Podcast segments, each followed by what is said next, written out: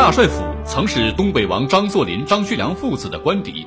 这座始建于一九一四年的中国近代优秀的建筑，已经走过了一百年的风雨历程。当年没读过多少书的师长张作霖，为何跑到天津去找设计者，并建造出如此具有文化品位的大帅府？建造期间，袁世凯调张作霖去绥远升任都统，而他为何拒绝离开奉天？大帅府的称呼是怎样来的？建成之后，传言里面闹鬼又是因何而生？身为富二代的张学良子承父业后，对帅府又进行了哪些改建？请听老林说旧闻：大帅府是咋建成的？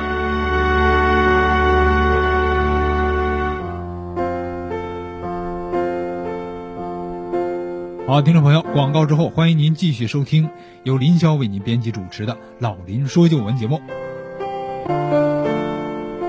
经过一番准备，到了一九三零年春天。六栋小楼终于破土开工了。到了次年九月，三栋小楼的地基以及地下室均告完工。就在工程开展的如火如荼的时候，震惊中外的九一八事变发生了。帅府及西院正在兴建的六栋小楼都落入到日本关东军的手里。由于六栋小楼呢是由美国的玛丽斯建筑公司承建，经过玛丽斯出面交涉，日本方面呢下令撤出了警卫部队。仍然允许美方继续施工，而张学良获悉此事之后，十月在北平正式致电马利斯，说：“鉴于东三省沦陷，国难日危，奉省旧宅皆落于日帝之手，恐短期内难以收复，故而西苑工程建殿之后立即终止。”但马利斯为了迫使张学良按照合同如约付款，仍继续施工。同时，马利斯还派他的私人代表格尔到北京催款。张学良在六国饭店接见了他。格尔声称工程已接近尾声，无法终止。而张学良得到的消息只是建成了一半，他坚持应该立即停工，并说如果美方继续再建，工程费恐怕很难继续提供。但是马利斯对张学良的声明未予理睬。最终，一九三三年秋天。终于完成了全部工程建设，帅府西院红楼群是张学良主政东北时期大帅府的重要建设项目，也是大帅府建筑群中唯一一处由张学良主政动工兴建的。这处建筑和张学良的人生一样，也是命运多舛。张学良不但没能在此建筑内办公居住，就连他建成之后的模样也没能看上最后一眼，所以。这所谓少帅府的称谓啊，是没有能真正叫响，人们还是习惯于沿用原来的称谓，把这一片建筑群统称为大帅府。大帅府的兴衰折射着张氏父子的命运，也折射着奉军和民国的兴衰。所以，大帅府就是一本厚重的民国书，有空啊，真该好好去读它。接下来，林霄还要给你讲一讲。早年张作霖秘密资助孙中山的事儿，一个是民主主义的革命先行者，一个呢是出身草莽的封建军阀。孙中山与张作霖二人的政治主张是截然不同，本来应该是水火不容的政敌，但是从解密的档案中，我们可以看到他们之间啊确实曾有一段个人的友谊。张作霖曾多次资助过孙中山。而孙中山呢，也认为张作霖是自己受益最多的好友。一九二零年的直皖战争以直奉联军的胜利而告终，北京政权呢由直奉两系共同来执掌。但是好景不长，直奉双方的矛盾不久也开始激化。张作霖觉得和直系争斗没有皖系的支持不行，如果再能够与南方的护法军政府孙中山搞上联合，采取远交近攻的战略。那打败直系军阀曹锟和吴佩孚，胜算更多了。而孙中山呢，当时要进行北伐，最先遇到的敌人就是直系，他也有和关外的实力派张作霖联合的必要。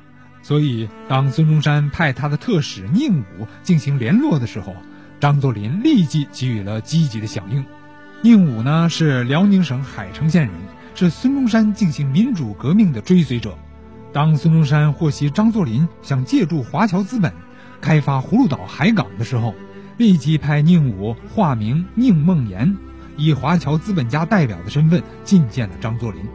简单寒暄一番之后，宁武直截了当地说：“余帅，我这次是以华侨投资代表的身份来见您的，好不容易啊，才打消了各界对我此行的猜疑。像您这样的大英雄啊，在下早有心结识，今日得以随愿，可谓平生快事。如今羽帅是兵强马壮。”中华正需要您这样的统帅为国尽力呢。不论什么人，只要肯革命，孙先生都是可以合作的。孙先生十分看重羽帅，他常对我说：“雨婷在东北治理得很好，不过外有日本牵制，处境也是很艰难的。”孙先生认为，如果国家统一了，建立了革命的中央政府，地方的事儿就好办多了。现在他派我来，就是要和您商量双方合作的事儿呢。张作霖本来对孙中山就十分敬仰，如今听到宁武这样一说，便爽快地答道：“哎，孙先生如此看得起我，我很高兴。不过我是带兵的老粗，不懂得政治。现在国家都成了烂羊头了，孙先生是开国元勋，谋国有方，我久仰他的大名。”也想向他请教呢，这件事情可以考虑。就这样，初次见面，彼此留下了很好的印象。从此呢，孙张之间书信往来不绝，关系呢是逐渐密切。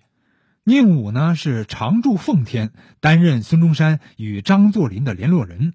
张作霖呢也派出奉系将领江登选等人到广东与孙中山和另一位政治家谭延闿会面，协商讨伐直系之事。常言道啊，做事儿先做人。张作霖和孙中山最初交往的起因虽然是源于政治和军事上的联合。但是随后的联系当中啊，两人很快呢是建立了个人的友谊。到了一九二二年，当张作霖得知孙中山因为陈炯明发动叛乱逃离广州落难上海的时候，他慷慨解囊，派了韩林春前往上海送去了十万元，以解决孙中山的生活之需。但事有蹊跷，孙中山在给宁武的信中这样写道：“韩军到沪，相见甚欢。”又得羽公送来两万元，甚谢。宁武把这信啊给张作霖一看，张作霖说：“哎，不对呀，我给他的是十万，咋成两万了？”